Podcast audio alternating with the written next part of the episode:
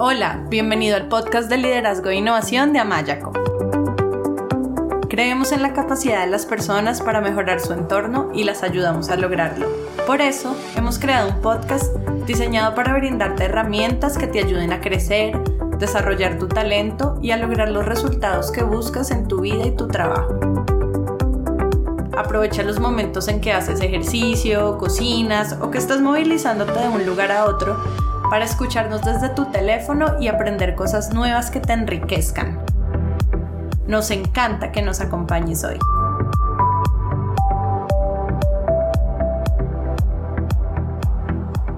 Hola, bienvenido a este episodio de nuestro podcast de liderazgo e innovación de Amayaco. Yo soy Melanie Amaya, coach profesional certificada, y en el episodio de hoy vamos a tener a un invitado muy especial, José Daniel Puche, quien nos va a hablar sobre programación neurolingüística y sus aplicaciones al liderazgo. José Daniel Puche es médico psiquiatra colombiano, estudió neurología y se formó en programación neurolingüística en Alemania y ha realizado diversos estudios relacionados con la programación neurolingüística, entre otros. Así que los invito a escuchar la entrevista.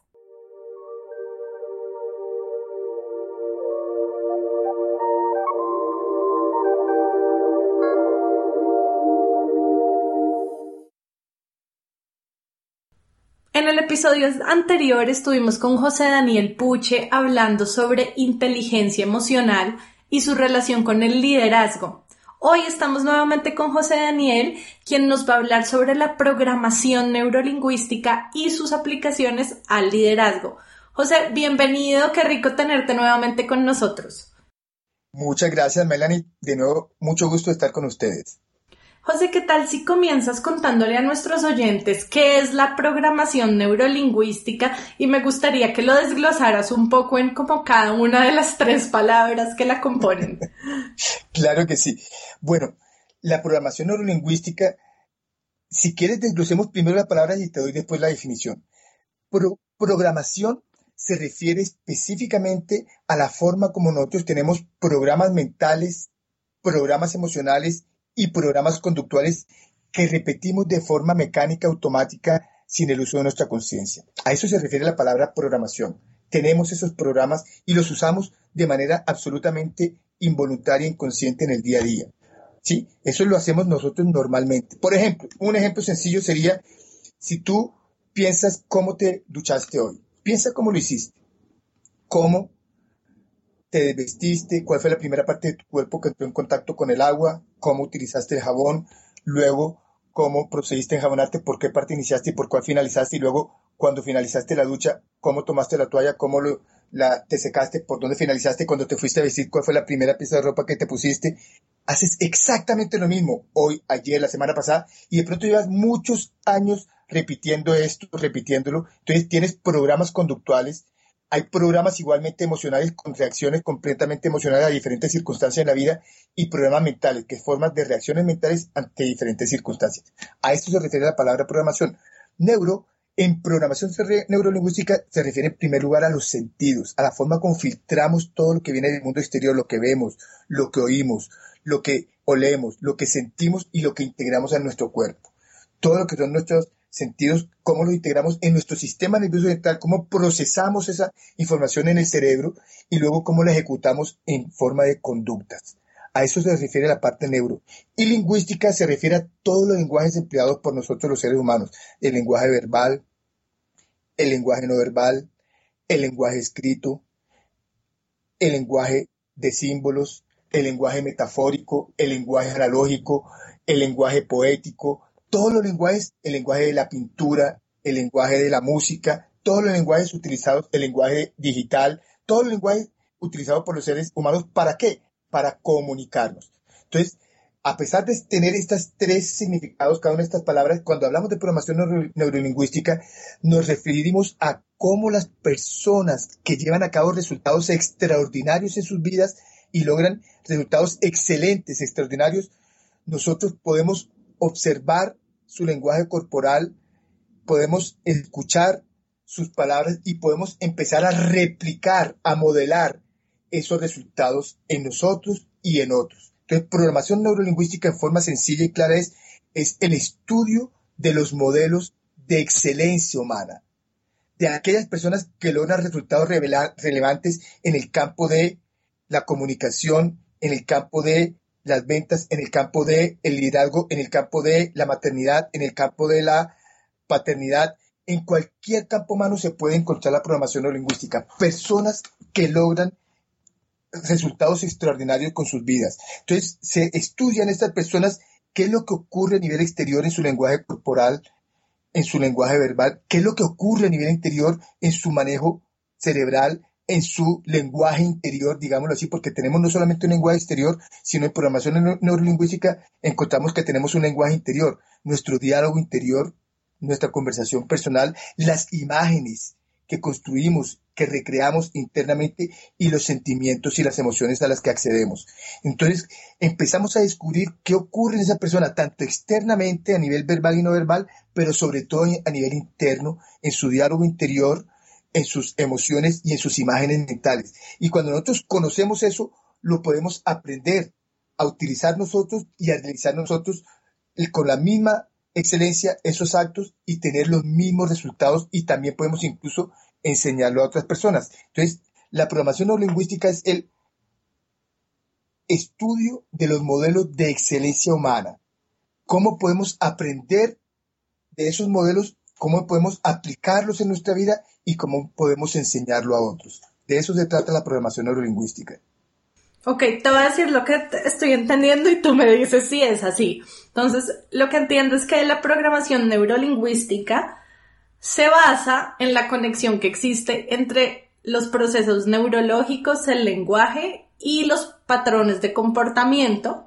Y lo que hace es tratar de cambiar estos patrones de comportamiento para lograr resultados específicos, que son resultados eh, de personas que han logrado resultados extraordinarios. Excelente. Te pongo un ejemplo sencillo. Hay personas que son buenísimas en ortografía, pero excelentes, extraordinarias en ortografía. Y hay personas que, que mejor dicho, la ortografía no tienen, no, no, no, han llegado a tener buena ortografía en su vida. Cuando se estudian a las personas que tienen buenísima ortografía, hay un patrón similar, hay un patrón común. Y estas personas, cuando recuerdan una palabra, lo primero que hacen es echar su mirada hacia arriba y evocan una imagen de la palabra. Tienen la imagen clara en su mente, la comparan internamente y tienen una sensación al comparar internamente que les da el visto positivo e inmediatamente la escriben. Las personas que tienen mala ortografía la repiten verbalmente, internamente o externamente y al repetirla les suena igual y escriben lo que sea. Entonces, los, las, el, el patrón de neurológico, el patrón interior es completamente diferente en la persona que tiene buena ortografía a la que desarrolla mala ortografía. El, el, el programa mental es mucho más efectivo en la persona que tiene buena ortografía. Cuando nosotros se lo enseñamos, por ejemplo, yo se lo enseñé, eh, como yo lo sabía, se lo enseñé muy temprano a mis hijas y ambas tienen una ortografía fabulosa. Y no es únicamente por el hecho de leer, que tiene también a veces mucho que ver, sino porque han creado una forma, un programa muy efectivo para tener buena ortografía. Entonces, eh, así como con la ortografía, hay muchísimas otras actividades que, que las personas tienen muy buenos resultados. ¿Qué hacen y cómo lo hacen? Y cómo lo integran en su interior y cómo lo traducen en los resultados de conducta. A eso se refiere la programación neurolingüística, en descubrir esos patrones, esos programas y empezar a incorporarlos para poder aplicarlos y luego enseñarlo a otros. José, y bueno, ya que tú tienes una formación científica como médico y que has estudiado, aparte de programación neurolingüística, neurología y psiquiatría, me gustaría que nos cuentes un poco de cómo funciona este proceso de cambio de comportamiento o de incorporar uno de esos comportamientos de las personas que han tenido resultados exitosos a través de la programación neurolingüística, o sea, como que sucede a nivel neuronal y porque cuando yo escucho programación neurolingüística, lo que yo, lo que a mí se me viene a la mente es que yo modifico mi lenguaje para generar determinados resultados, pero no estoy segura si es así. Me gustaría que tú, que tú nos cuentes más de cómo es ese proceso.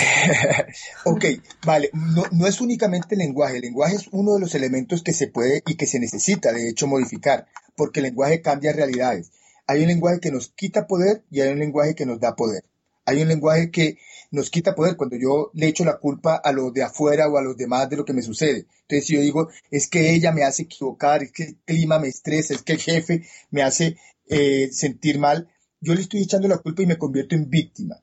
Pero cuando yo utilizo un lenguaje empoderado, empiezo a utilizar un lenguaje donde yo soy el que piensa, el que siente y el que actúa. No es que mi jefe me hace sentir mal, es que yo me siento mal cuando hablo de este tema con mi jefe. No es que el clima me estresa, es que yo me estreso cuando vivo y cuando siento este clima. Entonces yo, cuando me hago cargo de eso, puedo modificarlo. ¿Qué sucede a nivel del cerebro? Y esta es la parte más importante. Nosotros tenemos una parte que es la corteza cerebral, que es la parte donde están las funciones, donde se da la toma de decisiones a nivel cerebral. Está en la corteza prefrontal, o sea, la parte anterior de la frente. Y tenemos una parte dentro de la corteza que se llama subcortical o debajo de la corteza. Esta parte es donde operan todas las funciones completamente automáticas y emocionales. En la parte frontal es donde operan los elementos de decisiones, de elecciones. Entonces, la programación neurolingüística, en primer lugar, hace una influencia entre los dos hemisferios cerebrales y entre las regiones frontales y las regiones ah, prefrontales y las regiones inferiores. Cuando tú tienes un comportamiento, un pensamiento, una reacción emocional o una forma de hacer algo, se construye dentro de ti una vía o una autopista neuronal. Generalmente las personas que tienen buenos resultados han construido unas autopistas de muy buena calidad. Las que tienen resultados escasos o bajos han construido una autopista con bastantes vías tortuosas que no les sirven mucho. ¿De qué es lo que se trata la programación neurolingüística? Descubrir esas redes neuronales que integran generalmente la parte izquierda y derecha del cerebro, pero que integran a la corteza prefrontal con la parte subcortical para poder tener mejores resultados. De modo sencillo, en la parte subcortical es donde se dan las imágenes cerebrales. En la parte cortical es donde se da el lenguaje. Hay ciertas zonas del cerebro donde se da el lenguaje que se llaman áreas de Broca y de Wernicke en la parte de, recepción del lenguaje y de la emisión del lenguaje. Entonces, cuando una persona tiene una trombosis en una de estas partes es cuando no puede hablar, por ejemplo. Pero cuando una persona integra la información, por ejemplo, una persona hace algo súper bien, una persona eh, lleva a cabo una presentación en público exitosísima, es una persona que tiene una, eh, es extraordinaria hablando en público y tú estudias a esa persona esa persona ha construido en su interior, en sus vías neuronales, una forma de crear imágenes, de crear sensaciones y emociones y de crear un diálogo interior constructivo extraordinario. Y cuando tú hablas con esa persona y tú decodificas cómo lo está haciendo, empiezas a reconocer cómo hacerlo tú misma. Entonces, esta persona que está hablando en público de una forma extraordinaria tiene un programa para hablar en público maravilloso y tú aprendes de ese programa en la forma como esa persona estructura en su interior las imágenes, cómo estructura su diálogo interior y cómo estructura sus emociones y sensaciones. Y a partir de esa experiencia, tú puedes empezar a aplicarla en tu propia vida cuando tú quieres hablar en público. Entonces te pongo un ejemplo. Yo hablo muy bien en público. ¿Qué es lo que yo hago para hablar en público? Lo primero que me imagino es al finalizar la charla cuando hablo y que estoy absolutamente contento, satisfecho y muy bien y la gente está con mucho agrado de la charla que yo dicté y yo veo unas imágenes absolutamente extraordinarias, satisfactorias y yo me digo a mí mismo, estoy absolutamente radiante y satisfecho sabiendo que hice un trabajo maravilloso. Fíjate que el diálogo interior, las imágenes y las sensaciones están absolutamente alineadas. Una persona que por el contrario tiene temor a hablar en público y le va mal, empieza a imaginarse a todas las personas burlándose en la mitad de la charla, a criticarla, a decirle cosas y empieza a tener unas imágenes espantosas y empieza a generar un temor o un rechazo a hablar en público.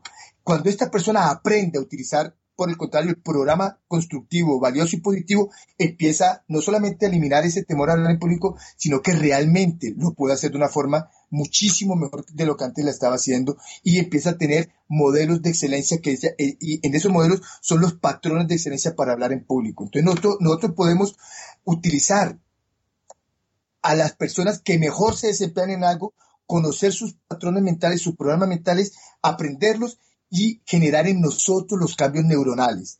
¿Por qué? Porque estamos construyendo nuevas autopistas cerebrales que incluyen ambos hemisferios cerebrales con las imágenes, con las sensaciones y emociones y con la decisión de tener exactamente el resultado deseado. Y ahí es cuando nosotros empezamos a programar nuestra mente a nivel de la corteza prefrontal, pero también sobre todo a nivel de las partes subcorticales, del hemisferio izquierdo y el hemisferio derecho. En eso consiste la programación neurolingüística aplicada a modelar la excelencia humana. Para recibir más herramientas que te ayuden a generar los resultados que buscas en tu vida, trabajo y organización, te invitamos a inscribirte a nuestro newsletter. Solo tienes que entrar a nuestra página web amayaco.com y escribir tu email en la sección Nuestro newsletter. Ay, José, me encanta tu explicación porque es una explicación muy científica, ¿sí? No, no es una explicación eh, abstracta, rebuscada de las cosas de la nueva era y la ley de la atracción y demás, sino es algo muy, muy aterrizado, muy científico, me encanta. Y bueno, has hablado de cómo la programación neurolingüística es aplicada, pues, como para tratar estos nervios de hablar en público, ansiedad, estrés y ganar mayor confianza y motivación y autoestima. Y también hablaste antes de cómo se utiliza también para desarrollar habilidades que tienen que ver con la comunicación, las ventas, el liderazgo, negociación, motivación de equipos. Entonces, me gustaría que le cuentes a nuestros oyentes cómo, o sea, un poco más específicamente, cómo pueden em, utilizar herramientas o utilizar la programación neurolingüística para desarrollar sus o mejorar sus habilidades de liderazgo. Entonces, lo primero que todo, es cuando una persona tiene es líder y quiere desarrollar aspectos de liderazgo, necesita saber cuáles son los aspectos a fortalecer e identificar estos aspectos en modelos y te pongo ejemplos. Cuando una persona tiene un modelo de excelencia, por ejemplo, en liderazgo, puede ser para realmente eh, inspirar a un grupo o motivar a un grupo hacer un acompañamiento de alta calidad a un equipo. Ojalá que esta persona tenga referentes directos que puedan ser inspiradores para él o para ella.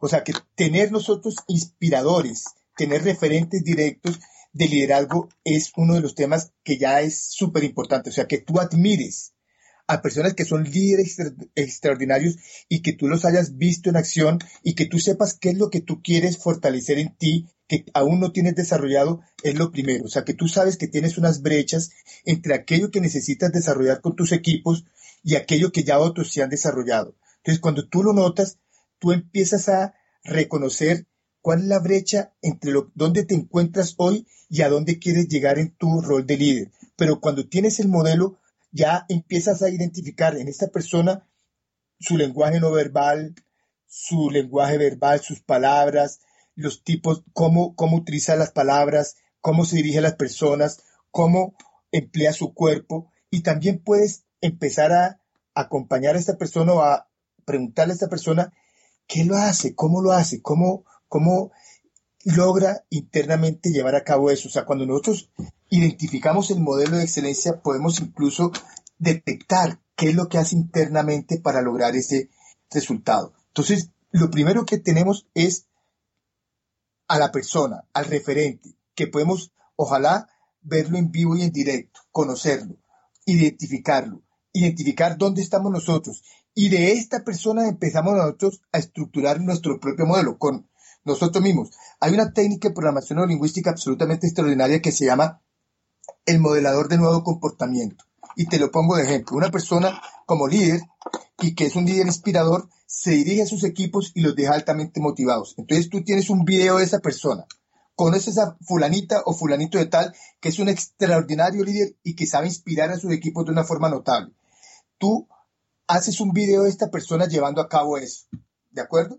Entonces, cuando tú le pides a alguien que haga el modelador de nuevo comportamiento, le pides a la persona que, que cierre los ojos y que en su mente tenga a ese líder, a ese referente, a ese modelo de excelencia, llevando a cabo, ejecutando su, su acción de liderazgo, su comunicación de liderazgo de una forma extraordinaria. Entonces la persona tiene una, un cortometraje de esa persona llevando a cabo su rol de liderazgo y su, su comunicación de liderazgo extraordinaria con su equipo. Luego viene la parte interesante. Luego le pides a la persona que reemplace al referente, al modelo, con su propio cuerpo. Que vuelva a repetir la experiencia, pero como si él o ella se estuviera disfrazando del modelo, con su voz, con su cuerpo, pero exactamente con las mismas condiciones de lenguaje no verbal, de palabras, de elementos de comunicación, con las pausas, tal como hace de forma inspiradora con su equipo. Y empieza a pasar un nuevo cortometraje, pero viéndose, escuchándose a sí misma, llevando a cabo la misma actitud, comportamiento y comunicación de liderazgo de esta otra persona en su propio cuerpo. Esa es la segunda parte. Y en la tercera, le pides a la persona que se meta dentro de sí misma, que empiece a vivirlo como protagonista, desde su propia perspectiva, viéndolo con sus ojos, escuchándolo con sus oídos e integrándolo con sus emociones. Y que viva la misma experiencia en carne propia, sintiéndola, experimentándola, hablándola y que la repita muchas veces. Cuando esta persona lleva a cabo eso, está empezando a moldear su sistema nervioso con el modelo del líder y está empezando a adquirir de parte del líder de una manera muy profunda esos elementos dentro de su propia experiencia. Al hacerlo así, la persona empieza a crear dentro de sí misma un nuevo comportamiento de liderazgo que antes no tenía, pero que otra persona sí tiene. ¿Sí? Entonces tú lo haces de una forma extraordinaria. Te voy a poner un ejemplo de la vida real que me pasó a mí hace unos años. Yo tenía, había escrito mi segundo libro y fui invitado a FENALCO Manizales aquí en Colombia a dictar una charla. En esa época, yo fui, eso fue hace como unos, eh, en, en, el año 2000 fue exactamente, hace 18 años. bueno, fui a dictar la charla en esa época y cuando le pregunté a la, persona, me llevó al Teatro los Fundadores, yo no lo conocía, y le pregunté cuánta gente va a asistir, y me dijo, van a asistir cerca de 1.200 personas. Y yo inmediatamente quedé impactado porque en esa época había dictado cursos para 60 personas, 70, pero no a, mil y pico de personas. Y yo entré en salón de conferencias y me dijo, yo le dije, ¿de dónde sacan tanta gente? No, vienen de Armenia, vienen de, de Pereira, vienen de diferentes partes. bueno, listo. Yo fui al baño e hice exactamente lo que te estoy diciendo yo pensé, yo a quién conozco que en carne propia haga esto. Inmediatamente me llegó, yo había asistido a un taller recientemente de, Gonzalo Gallo González, un ex cura, pero que dictaba unos talleres para 1.500 personas extraordinarios y lo hacía de una forma maravillosa. Yo lo, lo imaginé a él dictando el taller que iba a dictar, la, la charla que iba a dictar yo y la hacía de una forma tan con historias, con anécdotas, con el repertorio, con las pausas, con el lenguaje fluido extraordinario. Luego me imaginé a mí mismo, José Daniel Puche, llevando a cabo la misma charla con las mismas características, con las mismas cualidades, con la misma excelencia. Y por último, la viví yo dentro de mí mismo, sintiéndolo, experimentándolo y dirigiéndome al auditorio. Eso lo hice yo, Melanie, en 10 minutos. Salí de ahí y dicté durante tres horas esa conferencia ante 1.200 personas como si lo hubiera hecho la semana pasada. A eso le apunta la programación neurolingüística, en que tú puedes aplicar en ti misma un recurso. Yo ya conocía la técnica, yo ya sabía cómo se hacía. Lo que único que necesité fue buscar el modelo y lo hice en 10 minutos. Eso es aplicar la, la, programación neurolingüística a una experiencia concreta de tu vida y en un rol que tú necesites en algo, en este caso, para hacer una charla para mil y pico de personas. Pero se trata exactamente de eso. Tú puedes aplicar técnicas de estas de una forma notable y en un tiempo relativamente breve. Wow, se oyen como unas técnicas muy poderosas. Pues no las he probado, pero me parece muy chévere y las voy a poner en práctica y te contaré cómo me va. Me cuentas.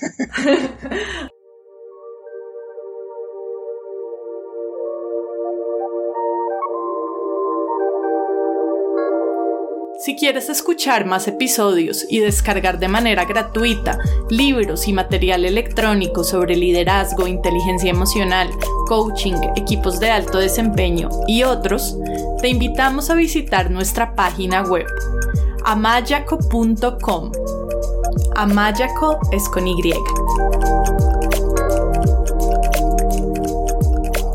Bueno, José, hay un tema del que quiero hablarte y es que yo en mi trabajo como coach combino técnicas de coaching con técnicas de mindfulness, porque desde mindfulness uno desarrolla la autoconciencia y a través de la observación y de la aceptación, uno puede aprender a relacionarse con sus pensamientos y con sus emociones de una forma compasiva, y de hecho más productiva y menos reactiva y también se pueden identificar como cuáles son esas creencias o esos pensamientos que no son útiles y dejar de alimentarlos y desidentificarse, o sea, darse cuenta que uno no es esos pensamientos, sino el testigo que los observa y también ser consciente de que los pensamientos son solo esos procesos mentales y no necesariamente son la verdad, sobre todo cuando hablamos de pensamientos que, que no son útiles y que no me hacen sentir de una manera que me empodera y me lleva a como alcanzar los resultados que busco.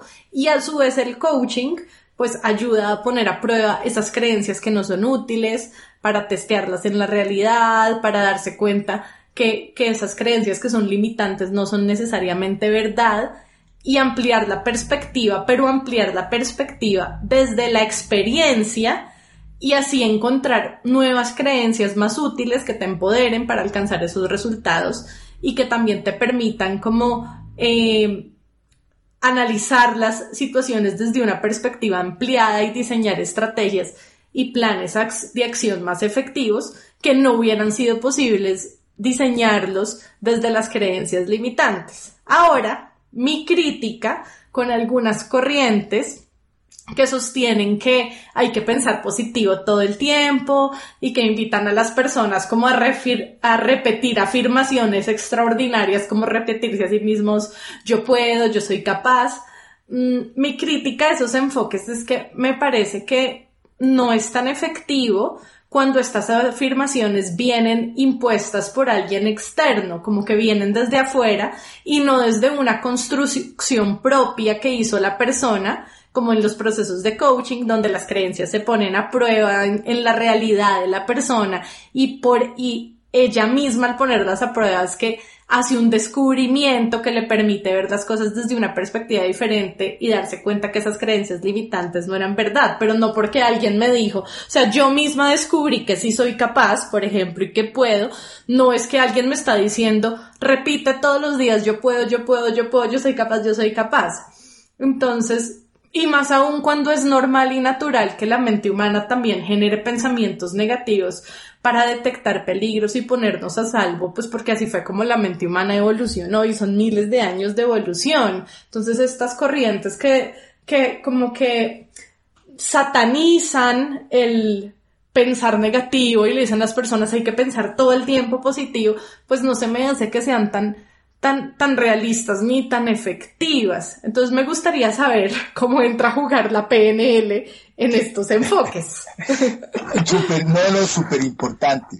Eh, es, para mí la PNL y sobre todo eh, en el campo que yo, del que yo vengo, yo vengo de la medicina, que el enfoque de la medicina es la enfermedad y de la psiquiatría que es de la enfermedad mental, lógicamente que eso fue uno de los primeros cuestionamientos que yo tuve más cuando la mayor parte de los abordajes eran muy mecánicos, eran muy orgánicos, eran básicamente médicos, y donde el paciente era un sujeto muy pasivo de las circunstancias y donde el médico siempre tenía la razón y tenía las soluciones a sus problemas y el paciente era una persona supremamente pasiva que admitía todo eso.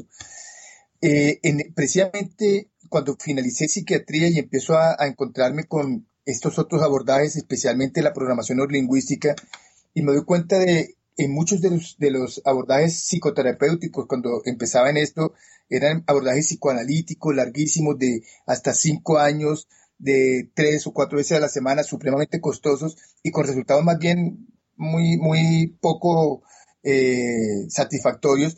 Y me encuentro con la programación no lingüística. Eh, la primera pregunta era, ¿cuál es el enfoque que yo le estoy dando a, los pacientes? Estoy eh, reciclando sus enfermedades, haciendo un énfasis exagerado en sus dolores y que era lo que yo sentía que se hacía mucho. Entonces, hasta que el paciente no lograra una catarsis y pudiera dolerle, dolerle, dolerle, y muchas veces sentía que los pacientes salían eran mucho más eh, molestos después de las sesiones y no se mejoraban a corto plazo a pesar de las catarsis. Cuando me encuentro con la programación neurolingüística y empiezo a trabajar eh, el, el, espectro de cómo abordar las cosas a partir también de sus propios recursos, de sus propias capacidades, de sus propias habilidades y de, las de otros, tomándolas en algunos casos prestadas, y empiezo a notar resultados y empiezo también a utilizar técnicas desde la programación neurolingüística, trabajando con el, inconsciente a través de lo que eran eh, del lenguaje que se dirige al inconsciente y de, de, trabajos más profundos en programación neurolingüística de las creencias limitantes que tú mencionabas que es uno de los trabajos que se hace en la reimpronta, se llama en programación lingüística, el trabajo sobre las creencias limitantes, eh, que lo hace Robert Dills, que es espectacular. Entonces empiezo a notar cambios reales, cambios a largo plazo y cambios sostenibles. Eso es lo primero que me impacta, que con la programación lingüística encuentro personas que cambian y que cambian de una forma drástica y a largo plazo en su experiencia de vida. Y posteriormente, tal como lo mencionabas, me encuentro con la psicología positiva, y la psicología positiva es científica, nace en el 98 y estudia a las personas que realmente no, yo cuando estudié psiquiatría estudié el Manual Diagnóstico y Estadístico de Enfermedades Mentales, que es un libro de cerca de 2.500 páginas únicamente basado en los criterios de enfermedades. Y en psicología positiva, Martin Seligman lo que hace es estudiar las virtudes humanas, las cualidades humanas y las fortalezas humanas y empieza a focalizar toda su energía sobre las fortalezas sin excluir las enfermedades. Ojo, viene la parte más importante, que es diferente psicología positiva a pensamiento positivo, porque el pensamiento positivo, como tú dices, dos cosas. Una, trata de no tener en cuenta las emociones negativas ni las eh, eh, situaciones negativas, sino únicamente las positivas, entonces hace como una negación y eso ya de entrada está mal hecho, porque está obviando una parte humana absolutamente natural por ejemplo, a nivel de las emociones, tenemos emociones positivas y negativas, es normal y natural, emociones que nos gustan y no nos gustan, pero tarde o temprano algo nos va a frustrar, tarde o temprano vamos a tener rabia, tarde o temprano vamos a tener tristeza o miedo porque son mecanismos de protección. Si yo los reconozco y los acepto como parte de la vida, es muy importante, pero si yo los niego, me van a causar problemas. Estas personas que se meten en estas corrientes muy nueva era, les llamo yo de pensamiento positivo, lo que hacen es negar ese espectro de la realidad y al negarlo empiezan a tener problemas, porque entonces empiezan, si tienen una emoción negativa, empiezan a tener culpa por tener la emoción negativa, o sea que ya tienen dos emociones negativas, o sea que a la larga realmente no sirve. Entonces, ¿de qué es lo que se trata? Se trata de reconocer los aspectos, tanto los negativos como los positivos, e iluminarlos de la misma manera, alumbrarlos de la misma manera. Nuestro enfoque en la vida ha sido sobre lo negativo. Hemos por ejemplo, las empresas buscan solucionar problemas, buscar el problema. ¿Dónde está el problema? ¿Cuál es el problema? En, el, en medicina nos basamos en la enfermedad. En la mayor parte de las situaciones vemos el defecto. Te pongo un ejemplo a nivel organizacional. Tú has estado en evaluaciones de desempeño. Tú has hecho evaluaciones de desempeño. Si una persona tiene un porcentaje de 90%, o sea, ha hecho el 90% de su trabajo bien y el 10% mal, ¿cuánto tiempo le dedicas a lo que estuvo mal o está área por mejorar y cuánto le dedicas a lo que está bien. Por poner un ejemplo sencillo. En general, la mayor parte de las personas a nivel organizacional dedican 10% a los aspectos positivos y 90% negativos. Así sean el 10% únicamente lo que son negativos. Y ahí de entrada hay un desequilibrio. ¿En qué? En la atención y en el tiempo dedicado a lo que es negativo o áreas por mejorar y a lo que es positivo. Desde la psicología positiva sería todo lo contrario. Se dedicaría, el 90% a enfatizar en lo positivo y en las fortalezas y, e incrementarlas y el 10% a mejorar aquello que está negativo y a buscar acciones de mejora de lo que está negativo. Y ahí tú empiezas a entender un poquito más cómo empezar a utilizar los elementos de, la psicología positiva y la programación lingüística. No se trata de negar lo que está negativo, se trata de mejorarlo, pero también hacer un énfasis particular en lo que es positivo. Y en programación lingüística se buscan referentes, modelos, ejemplos, guías que sean inspiradores. En vez de fijarnos en el defecto en el otro, busquemos su cualidad, busquemos su fortaleza. En vez de buscar lo malo en la, en la persona, busquemos qué tiene de bueno. Y ahí empieza la programación neurolingüística a tener un sentido interesante. Cuando tú no solamente focalizas la energía y tu atención en lo negativo, sino que adicionalmente enfocas en lo positivo y aprendes de lo positivo y te conectas y puedes aplicar eso positivo también en tu vida. Entonces lo negativo es útil, necesario e importante. Y lo positivo también. Y al enfocarte en lo positivo puedes utilizar programas emocionales, mentales y conductuales para superar temas que tienen negativos, por ejemplo, temores, dudas, desconfianza y estos elementos. Entonces podemos buscar inspiración en modelos positivos para mejorar aspectos negativos de nosotros.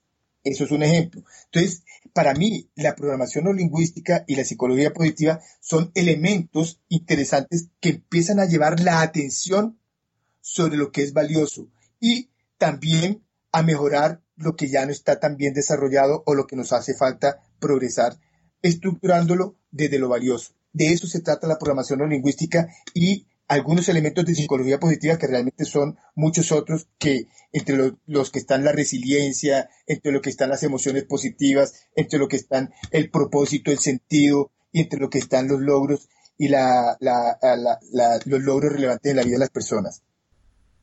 Wow, José, no, pues muchas gracias, me parece súper clarificadora tu explicación. Gracias también por compartir e incluir estos elementos de la psicología positiva. Y yo quisiera quedarme hablando contigo mucho más tiempo, pero se nos acaba el tiempo, así que si nuestros oyentes quieren eh, escuchar eh, o leer más sobre ti, eh, cuéntanos cuál es tu página web, tu blog, donde te puedan leer, donde te puedan escuchar en mi página web es http slash slash dos puntos es José de la letra D de Daniel en la mitad, José de Puche, mi apellido P de puerta, U de uva, C de carro, H de huevo, E de Ernesto, punto com.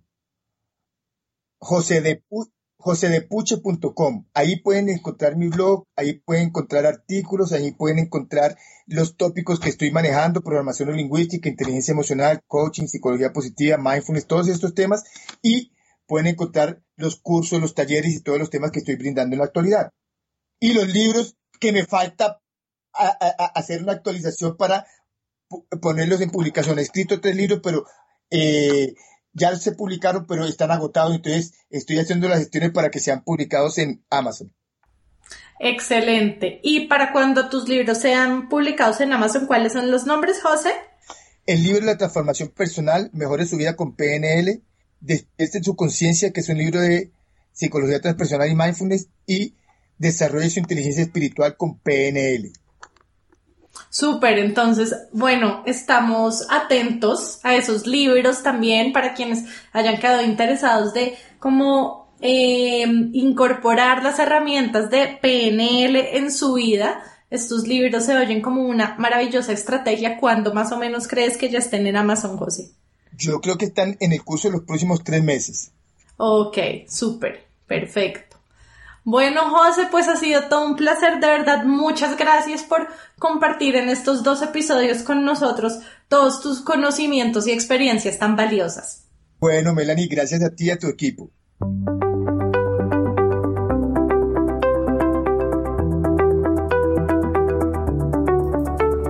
Gracias por acompañarnos en el episodio de hoy. Esperamos que te haya gustado. Si quieres que más personas se beneficien con este podcast, te agradecemos que lo compartas con otros y que dejes una reseña de una a cinco estrellas en la plataforma desde la cual lo estás escuchando. Si quieres seguir aprendiendo, te invitamos a escuchar nuestro podcast, a leer nuestros artículos y a inscribirte a nuestro newsletter en el blog de Amayaco. amayaco.com slash blog. Tu opinión es muy importante para nosotros Cuéntanos qué te ha gustado y qué quieres escuchar dejando tus comentarios en el blog de Amayaco. Y si tienes preguntas o quieres hablar con nosotros, escríbenos a hola.mayaco.com o vía Twitter arroba co-al piso amaya.